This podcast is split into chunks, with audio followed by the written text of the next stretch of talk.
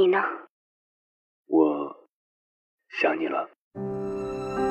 你有没有过这样的经历？因为想念一个远方的人，跨越千山万水去找他。当你出现在他的面前，你发现他也在等你。好久不见。好久不见。原来我们早已彼此守候。我是迎波，这是我的故事。中央人民广播电台交通广播《心灵夜话》栏目，千山万水只为你。凌晨时分，让我收藏你夜晚的思念。我是迎波，我在等你。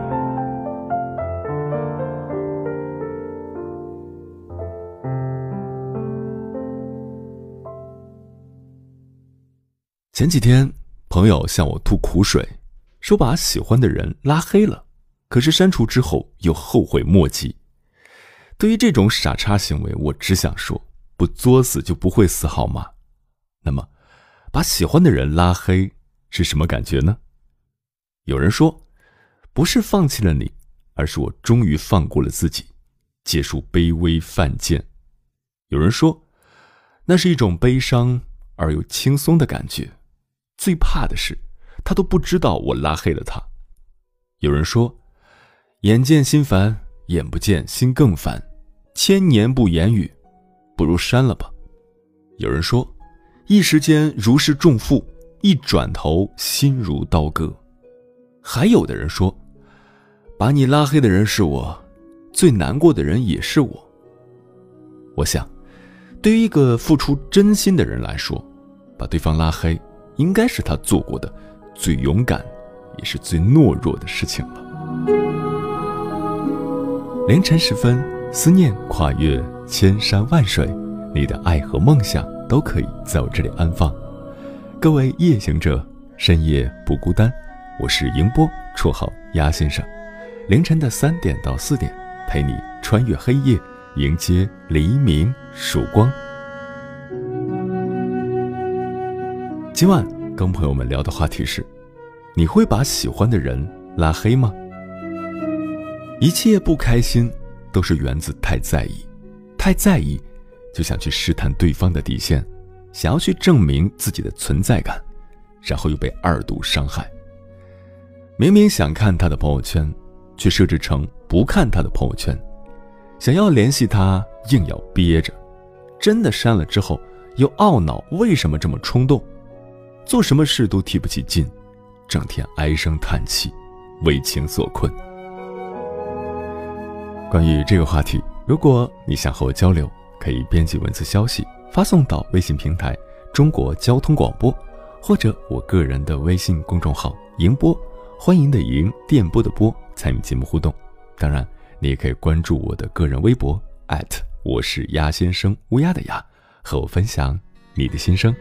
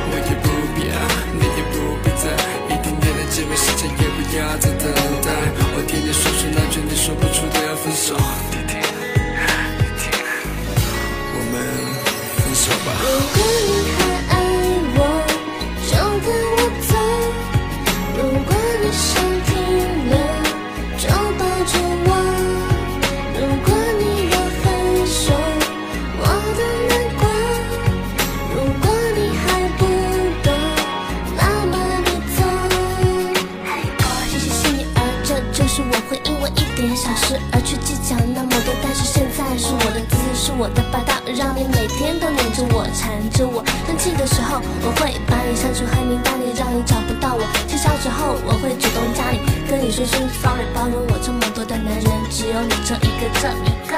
如果你还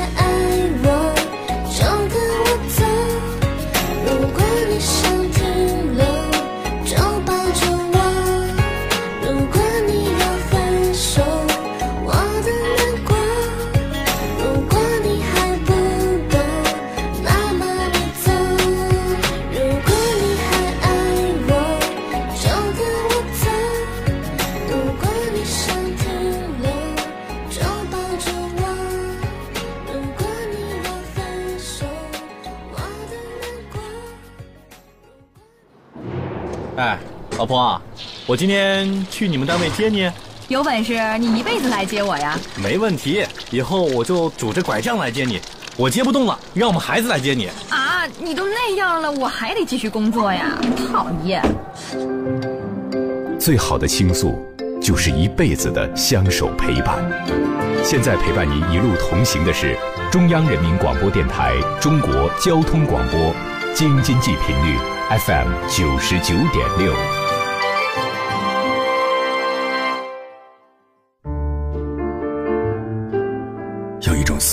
叫望穿秋水，有一种记忆叫刻骨铭心，有一种遥远叫天涯海角，有一种路程叫万水千山。千山万水只为你，千山万水只为你，正在路上。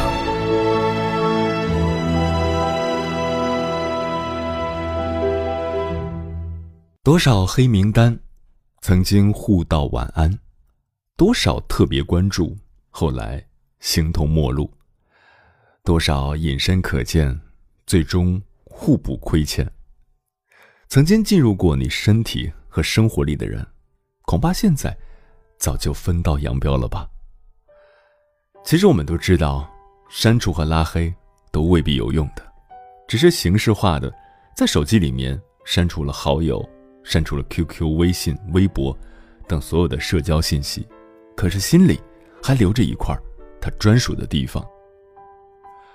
真正的删除和拉黑是打心眼里的，真正打算忘记一个人的时候，他在不在你的好友列表里已经无所谓了，因为删了他不代表你真的忘记了，留着他也不代表你就放不下。所以，好友的列表里。有没有他，真的无所谓。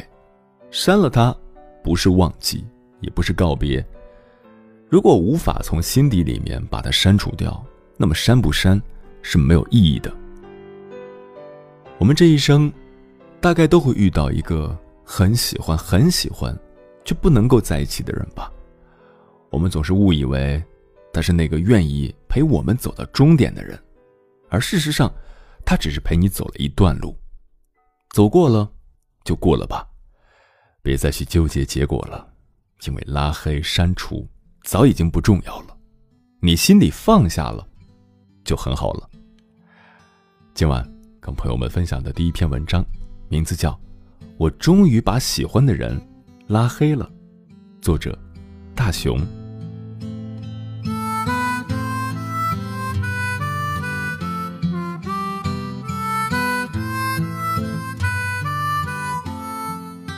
拉黑喜欢的人是什么感觉？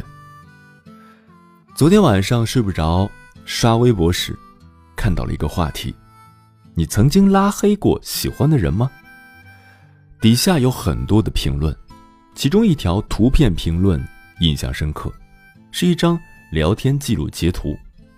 对话框里，女生问男生：“和我在一起开心吗？”男生回复：“开心。”接着，女生又说了一句：“如果我每次一个很久才回复一两个字，这样也会开心吗？”对话框里变成了一片死寂。等到男生再发消息给她时，才发现女孩已经把他拉黑了。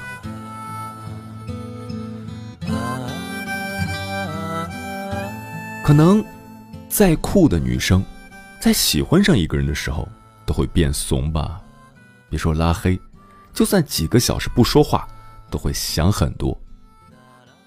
我不知道那个女孩是有多大的勇气，才能做到如此狠心。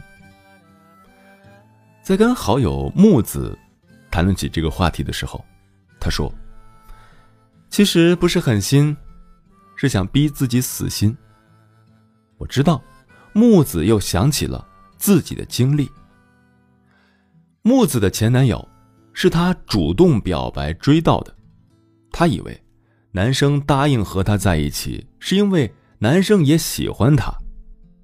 但两人在一起后，男生不仅对木子很冷淡，甚至还对外宣称自己是单身，和别的女生玩暧昧。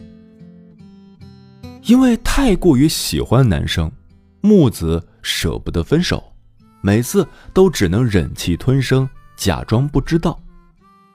后来有一次，我和木子逛街时，看到男生和另一个女生走在一起，搭着女生的肩膀，举止亲密。木子没有走上前去，而是强忍着自己的情绪，一句话也没有说。回去之后，木子发信息问男生怎么回事男生没有回复，木子随即。把他拉黑了。我问他：“哎，你怎么不听他解释一下？”木子说：“此生再也不想犯贱。”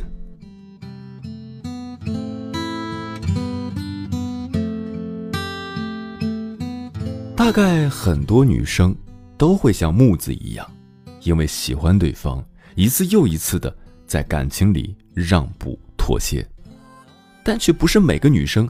都能像木子一样，能够狠下心来逼自己死心。有的时候，那些委曲求全的女生，连拉黑都只是自己的自导自演。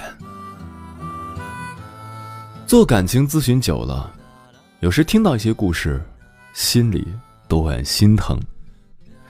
记得有一次，有位读者问我：“怎样才可以让喜欢的人重视自己？”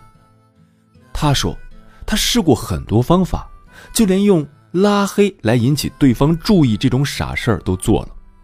他想知道，要是对方发现自己被拉黑了，会不会很紧张的用其他方式来联系到他？但到了最后，拉黑了喜欢的人，女孩还是没有收到对方发来的任何讯息。我以为这样会有用。”女孩说：“或许，对方根本就没发现自己被拉黑了，又或许发现了，只是对方也不在乎。”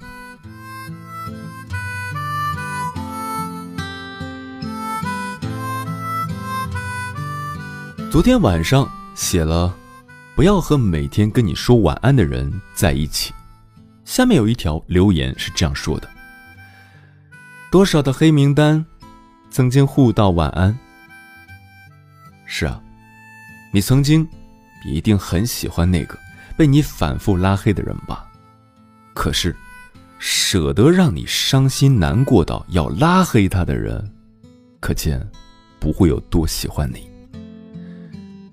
有人形容拉黑喜欢的人，就像拔掉心头的一根刺，在拔的瞬间很痛，但是。却解决了一个无意的隐患。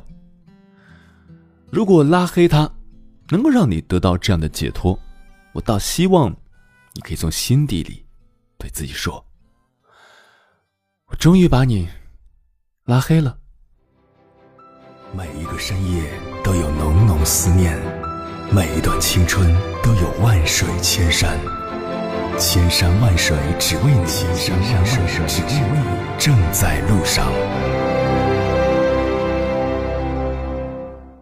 感谢此刻依然守候在点播那头的你，我是迎波，绰号鸭先生。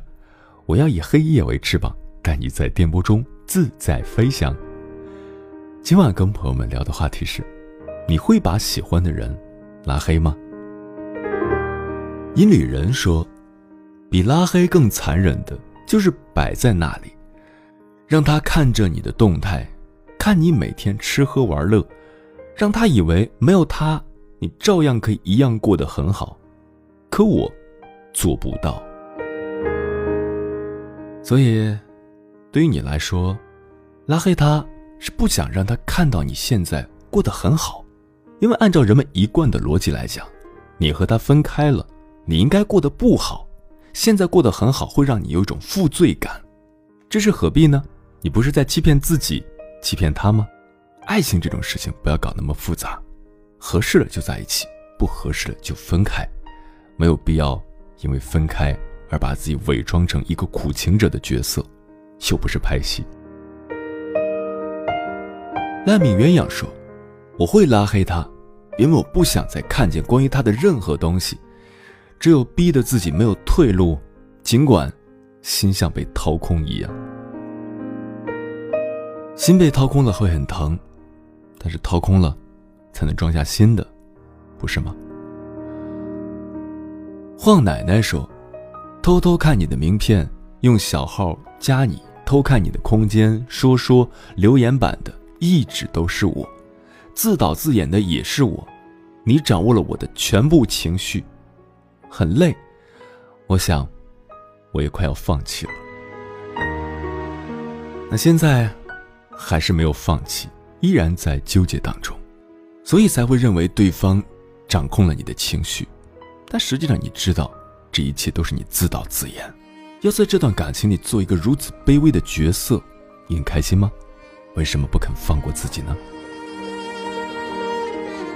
猫头鹰爱吃胡萝卜说：“这种傻事儿我经常做，然后又去翻他的空间或者朋友圈来看，删除好友好几次，他都主动加回我，只是这一次，他放弃了。八年了，估计也是对我厌倦了。”明明很喜欢的，却拉不下面子给他发条消息，所以这就是自己在作喽，把爱情作没了，只能自己承担后果。也许会有很多争吵，还有很多小矛盾，但是想想，真的有必要吵起来吗？无非是想在对方心中不断的去刷新那种存在感，去确认你在对方心中的位置。为什么会这样呢？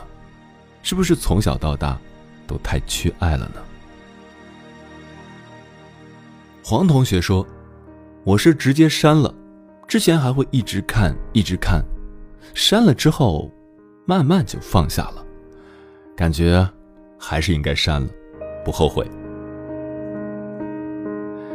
所谓的长痛不如短痛，与其作茧自缚，不如……”快刀斩乱麻。尤物妹妹说：“她给我发了一条短信，分手吧，我有喜欢的人了，好聚好散。”她要我看到给他回一声，我没有回。我刚收到这条消息，我就立马把他的 QQ、微博、微信全都给删干净了。以前闹过一次分手，我把他求回来的，这次没有纠缠。一句话也没有回，有一种释怀的感觉。不是我的，不要就是了，以后都不要再有任何联系了，这就是最好的状态。所谓的吃一堑，长一智，对方曾经变过心，而你因为爱他，所以去挽回过，可是对方还是没有珍惜你，依然移情别恋，一次摔跤。可以忍让，两次摔跤，不会的。已经看清了一个人的真面目，为什么还要在他身上浪费时间呢？不如从此绝交，两不相欠。不过，对方确实欠了你的，没关系，Who care？所以要为你的这种态度点个赞。快乐将军说：“斩不断，理还乱，知道吗？当断则断。”避免旧情复发，明知不可能就赶紧散，互不伤害，对双方都有好处。早点结束，早点新的开始。见多了各种分手，还有留联系方式的，然后各种纠结，各种心痛。我想说，活该。留着联系方式，是想约炮吗？确实，爱情里不应该存在灰色地带，暧昧是对彼此最大的伤害。当然，如果你们觉得这种状态还 OK 的话，那么就继续这样下去，只是不要殃及别的无辜的人。那些抱着一颗真心、不了解你的过去，想和你谈恋爱的人，你忍心去伤害他们吗？带着一段无法释怀的过去，以及多重面孔，去面对眼前这个纯真的人，你自己不累吗？菩提仙子说：“没有拉黑，说明不重要，或者还有念想。你喜欢那个人，他永远不知道绝望是一种什么样的感觉，所以拉黑吧。那么，是想让那个人也体会一下绝望的感觉吗？如果那个人他喜欢你，他可能会觉得啊，被冷遇了。如果他对你不 care 呢，你的拉黑。”对他来说，可能是一种解脱。家燕戏子说：“他屏蔽我不让我看他的朋友圈，为了表现的我比他更酷，我直接拉黑了他，以至于后来后悔和遗憾都是后话了。你们两个人还真是搭调啊，一个比一个猛。不过有句话叫不打不相识，也许以后在生活中有了新的交集，可能。”会促成新的一段缘分，不过那也是后话了。半年之后，马上回来。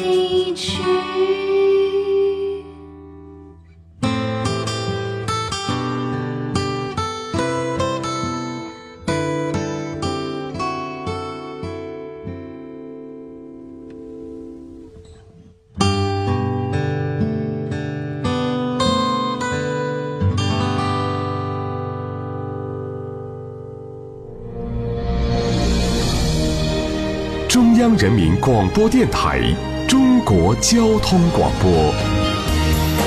北京、天津 FM 九十九点六，河北 FM 一零一点二，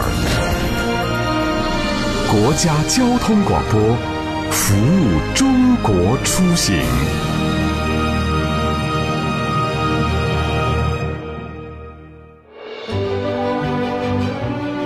越过山丘，谁在等候？过河流，你已走了很久。我想。你应该一直在等候，怀着同样的心事，保持最初的温柔，等候我的不远万里，在今夜与你邂逅。中央人民广播电台交通广播，千山万水只为你，夜上浓妆，月色正好。我们总是不容易放下、抛弃自己的人，因为彼此。都付出了很多，但是最后却分道扬镳。我们总是逼迫自己去忘记，却总是不经意间一个动作、一个地点、一个玩笑、一个场景、一个沉思，就让自己陷入到曾经的回忆。越想忘记，就越难以忘记。这也许就是迷茫的爱情吧。我不知道，一个人要有多大的勇气，才能狠下心来。把自己喜欢的人拉黑，但是起码我做不到。有一个朋友跟我讲了一个真实的故事：男孩在一次学校的宣传会上偶遇了女孩，女孩不高不低，不胖不瘦，这或许就是男孩喜欢的标准吧。男孩算是一见钟情，后来几经打探，发现他们居然有共同的好友，后来。男孩便委托那个朋友多带女孩出来玩，来几次接触和偶遇。后来几次接触后，男孩便有了女孩的联系方式。男孩每天都会找女孩聊天，逗她开心。可是女孩却不知道，男孩喜欢她。后来，男孩在朋友的鼓励下，抓住了机会，在校园才艺大赛上，男孩唱了一首《我愿意为你》，并当众表白。女孩感动的流下了眼泪，最后成为了男孩的女朋友。后来，男孩每天都会跟女孩聊天，逗她开心。他们每个星期大概出去一两次，每次出去都特别开心。男孩总是会给女孩制造一下惊喜，两个人相处的很好。在女孩生日的那天晚上，男孩用他的兼职费用买了一个价格不高不低的戒指。上面刻着他们两个人的姓氏。女孩看着那个戒指，很久没说话。就这样过了一年，一年后的某一天，女孩突然打电话给男孩，说有事情找男孩。男孩放下手头的工作，立刻跑到女孩那里。女孩坐在木椅上，手里拿着一个纸箱。女孩把纸箱递给男孩。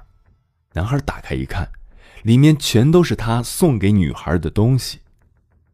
女孩紧紧的拥抱了男孩，然后跟男孩说：“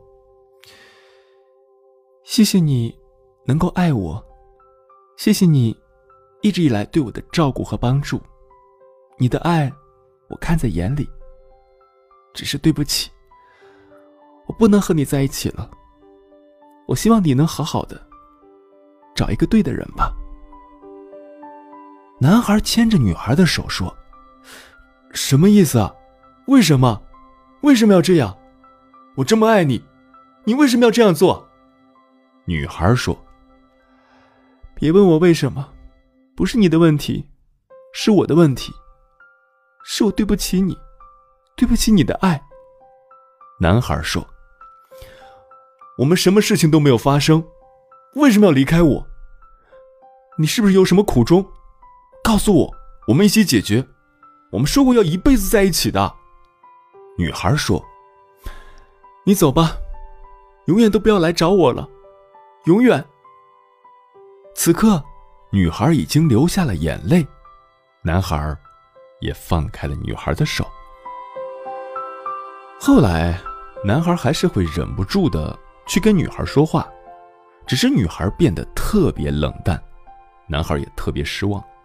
但是他不甘心呢，不甘心两个人就这样走散了，彼此付出那么多。后来，女孩干脆就把男孩给拉黑了，男孩再也没有重新加女孩为好友，但是依旧会对着那个聊天窗口说话，跟在一起时一样，言语中满满的关心和爱。只是女孩再也看不到了。这个故事确实令人很难过。其实，爱情这种东西真的很难预测。昨天两个人还在一起秀恩爱、虐狗，明天就形同陌路。人生有很多不确定的因素。如果那个人舍得让你伤心难过到要拉黑他，说实话，他也不会有。多么的喜欢你，对他来说，你可能只是那个在对的时间出现的错误的人，仅此而已。接下来跟朋友们分享的文章，名字叫《黑名单里的爱情》，作者朱小浅。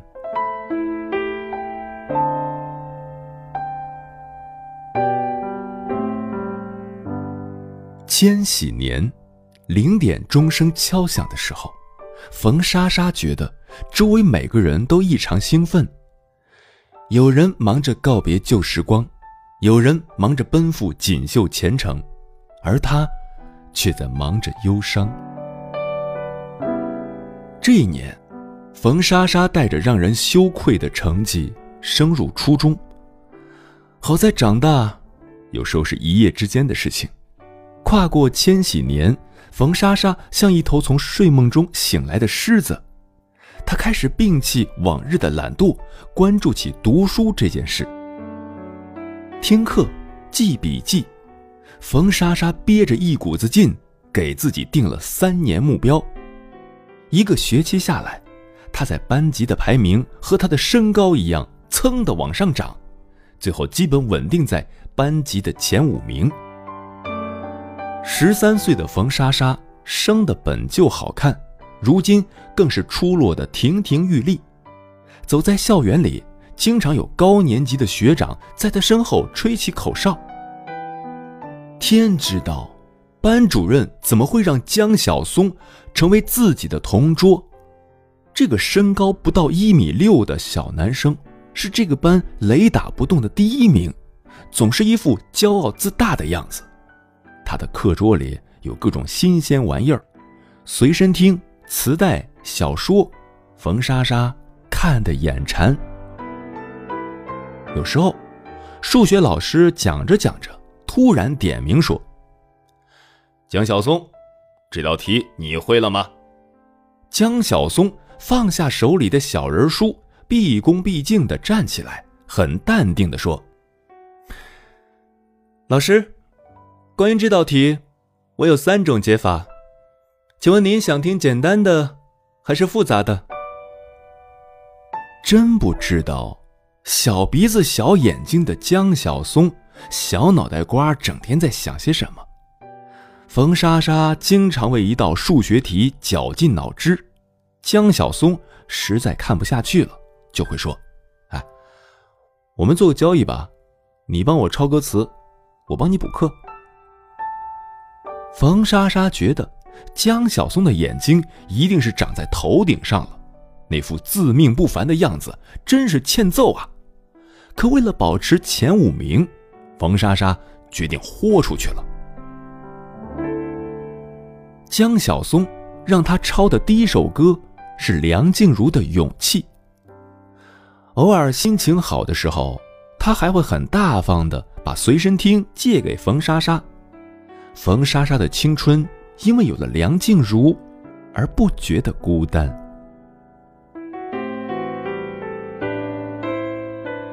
初三刚开学，江晓松突然找班主任换了座位，冯莎莎觉得很奇怪。江晓松解释的很离谱，他说：“两个好学生坐在一起浪费资源。”马上就要中考了。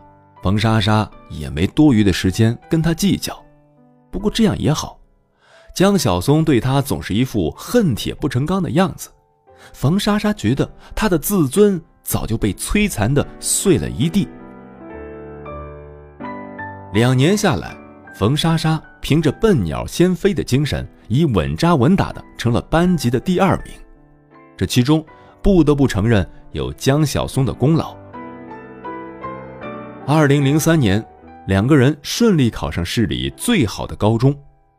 九月去学校报道，冯莎莎在高一六班的名单里看到了江晓松的名字，再往下几行就是自己，两人竟然又被分到了一个班。喂，我们在一个班呢。冯莎莎远远的看到江晓松迎面走来，忍不住跟他打了个招呼。江晓松一副淡然而又傲慢的样子，哼，那你又不能考第一了，抱歉啊。那语气和表情让冯莎莎很受伤，她暗发誓，高中三年一定要超过他。其实，冯莎莎的文科成绩很出色，只是高中的物理和化学明显难了一大截，总体排名被拉了下来。而江晓松竟然噌的一下跑到了年级第一名。与此同时，增长幅度同样夸张的还有江晓松的身高，一下子长到了一米八，比冯莎莎高出了半个头。高二文理分班，冯莎莎毅然决然地选了文科。一想到再也不用和江晓松暗暗较劲，冯莎莎忽然。有些失落，不过好在长了个头的江晓松，好像一夜之间换了个人，变得温顺谦和。偶尔在校园里遇到他，还会礼貌的跟冯莎莎打个招呼。冯莎莎生日的时候，意外收到江晓松通过邮局寄来的礼物，一个索尼的 MP3。在一所学校，干嘛要给邮局做贡献？放学的时候，冯莎莎在校门口拦住了江小松。啊，因为想给你一个惊喜。江小松挠挠头，支支吾吾的，像个做错事的小孩。冯莎莎忽然发现，这个从初中就一直和自己抬杠的小男生，其实笑起来的样子很好看。那个，待会儿我有场球赛，有时间来看吗？江晓松有些忐忑的问冯莎莎。那个黄昏，篮球场上飞奔的少年，让冯莎莎的心七零八落的乱了。那些懵懂的情愫，忽然在他的心底生了根，发了芽。高三，每个人都在为高考做最后的拼搏。冯莎莎在走廊看到江晓松的时候，也会不经意地发现他脸上的疲惫。有六班的旧日好友悄悄跟冯莎莎透露，班级聚会上，江晓松喝醉了，一直叫着冯莎莎的名字。隔天有人拿这个取笑他，他却打死也不肯承认。得知这个小插曲，冯莎莎的心里有欢喜又忧愁。这种小折磨，大概就是喜欢一个人了吧。黑色的六月终于过去，冯莎莎的志愿表里是清一色的上海，因为她记得初中的时候，江晓松说过，他最爱的城市是上海。而那时，他最向往的却是北京。他本想先问问江晓松会填哪所学校，可最终还是没有好意思开口。而江晓松一考完试，就跟着表哥去了上海，连志愿表也是让家里人帮忙填的。江晓松的父母却听从了班主任的建议，修改了江晓松的志向。报了清华。那天，冯莎莎站在录取学校的光荣榜前，突然就红了眼眶。九月开学，两人一个南下，一个北上。元旦的时候，江小松在电话里说要来上海看他。冯莎莎失落了几个月的心，仿佛瞬间复活了。江小松说，大概下午三点到站，冯莎莎两点钟就坐在候车厅了。她忽然有些局促起来，不知道用什么样的方式跟江小松打招呼才好。火车晚点，江小松到站的时候已经是下午四点钟，同他一起走过来的还有一个。可爱的女生，冯莎莎的心一下子掉进了冰窟窿。江小松介绍说：“啊，这是沈佳，我的大学同学。”然后转过来对沈佳说：“这是冯莎莎，我的老同学。”地铁里，冯莎莎看见沈佳有意无意的总是想拉江小松的手。但每次都被他巧妙的避开了，冯莎莎的心情一下子变得很糟糕。她觉得自己突然变成了一个大电灯泡。三人有些尴尬的吃完饭，然后去了外滩，夜景很美。沈佳拉着江小松合影，他的整个身子都几乎靠在他的怀里。冯莎莎对着镜头，恍惚的。差点忘了按下快门。眼前的这个少年，忽然变得隔山隔水般的遥远。三天后，他们回北京，在车站，冯莎莎很想当着沈家的面对江小松说出心底的那份喜欢，可江小松欲言又止的表情，让她犹豫了。然后火车开走。他像是从一场梦里醒来。二零一零年，冯莎莎大学毕业，和同事在浦东合租一个小居室，享受单身的小快乐。有一天下班回来，冯莎莎刚煮好一锅泡面，打开电脑，高中的 QQ 群里突然蹦出一条消息：班长江小松下个礼拜结婚。有没有人组团去北京参加婚礼？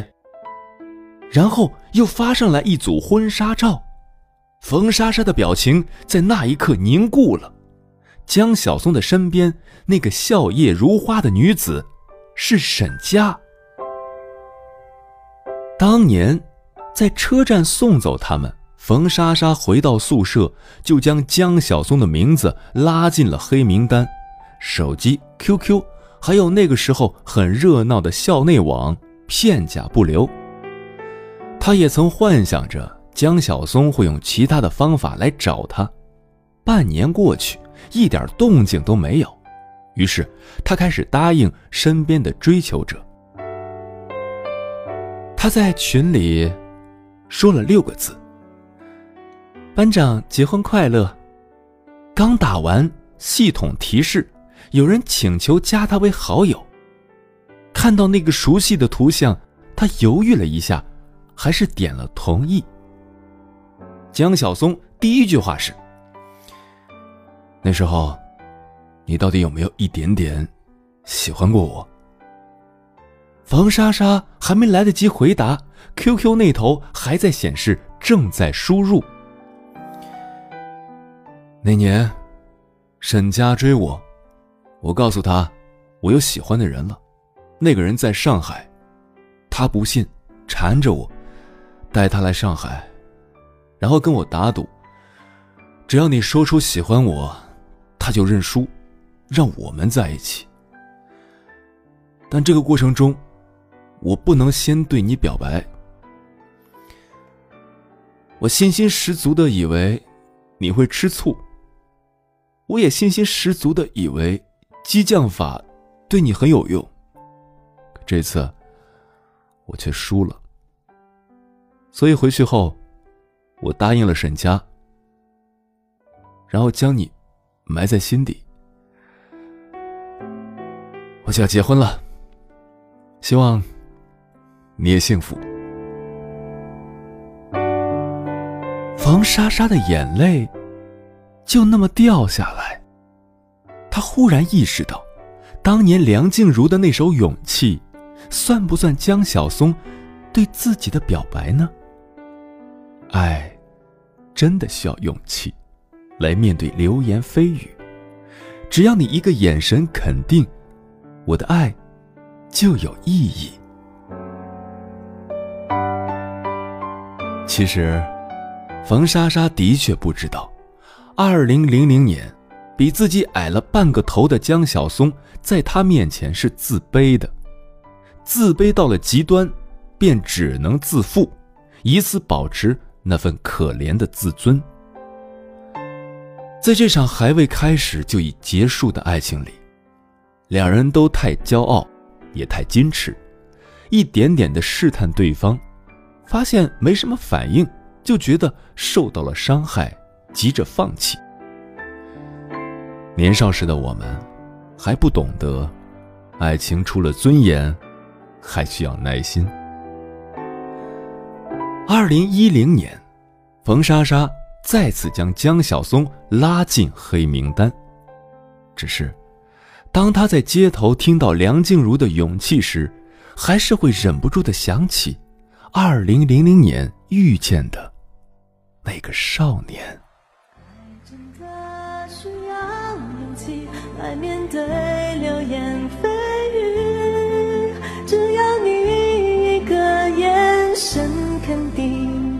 的爱就有意义。我们都需要勇气去相信会在一起，人潮拥挤，我能感觉你放。在我手心里，你的真心。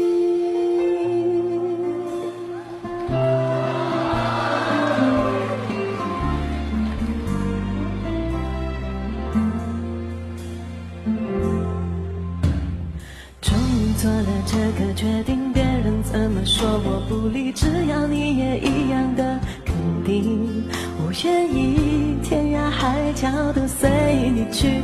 我知道一切不容易，我的心一直温习说服自己，最怕你忽然说要放弃。爱真的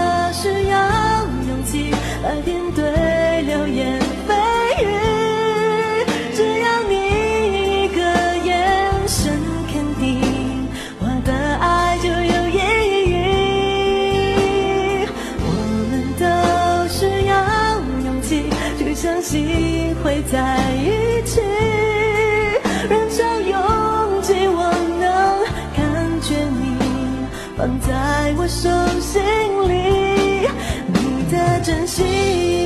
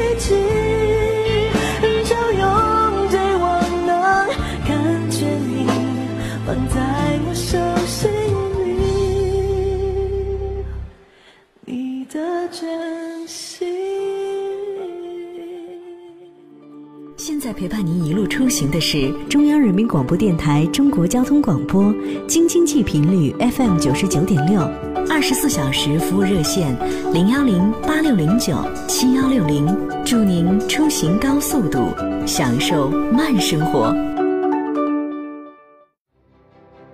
每一个深夜都有浓浓思念，每一段青春都有万水千山。千山万水只为你，千山万水只为你，正在路上。有人说，把喜欢的人拉黑，就像拔牙，牙被拔掉的那一刻，你会觉得解脱，但舌头总会不由自主的往那个空空的牙洞里舔，一天数次。不痛了，不代表你能完全无视，留下的那个空缺，永远都在，偶尔甚至会异常挂念。适应是需要时间的，但牙总是要拔的，因为太痛，所以终归还是要放手，随他去。我觉得拉黑一个自己喜欢的人，就好像在抽自己的血一样，它是一场梦。一场你以为永远不会醒的梦，在这一刻突然醒了。梦是醒了，但还是要继续做梦。或许拉黑不是狠心，只是在逼自己死心。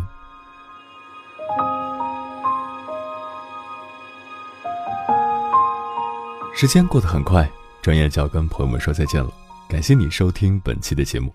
如果你对我的节目有什么好的建议，或者想要投稿，可以通过我的个人微信公众号“迎波”，欢迎的迎，电波的波，随时发送留言给我。当然，你也可以关注我的个人微博我是鸭先生，乌鸦的鸭，和我取得联系。接下来的节目依然精彩，欢迎继续锁定中央人民广播电台中国交通广播，在明天的同一时段，千山万水只为你，与你不见不散。晚安。叶先生们。幸福了几百天，你和我之间浮现出蓝烟。你说别烦我，保持距离最好的。那些年曾经爱的那么疯狂，今生约定，到如今只好默默看着对方。放手仰望，会说我会等你，也许先这样过几个世纪。要我忘了你，真的没那么容易。当被联络说不爱我，你要狠狠的挣脱。哦，倔强的狮子座，我明白你。想好了，也没想过，也成为了你所讨厌的那个。哦，占有欲很强的人就是我，因为我就是那个爱你的处女座。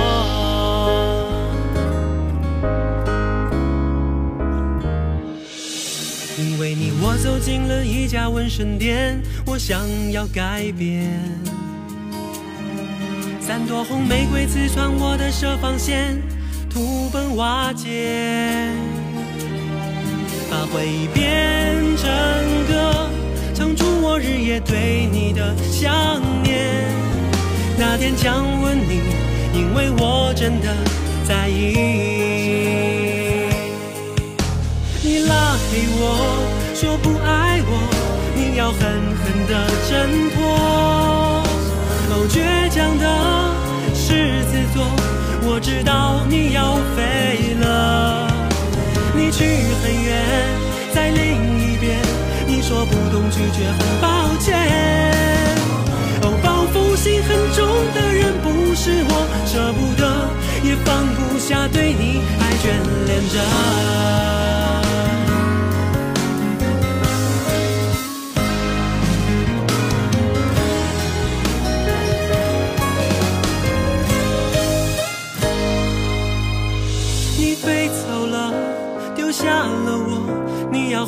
狠的挣脱，哦，倔强的狮子座，你给的我会守着。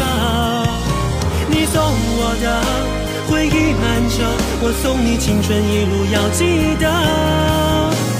能给你幸福的人还有我，别忘了在这里有爱你的处女座。是很希望你能快乐。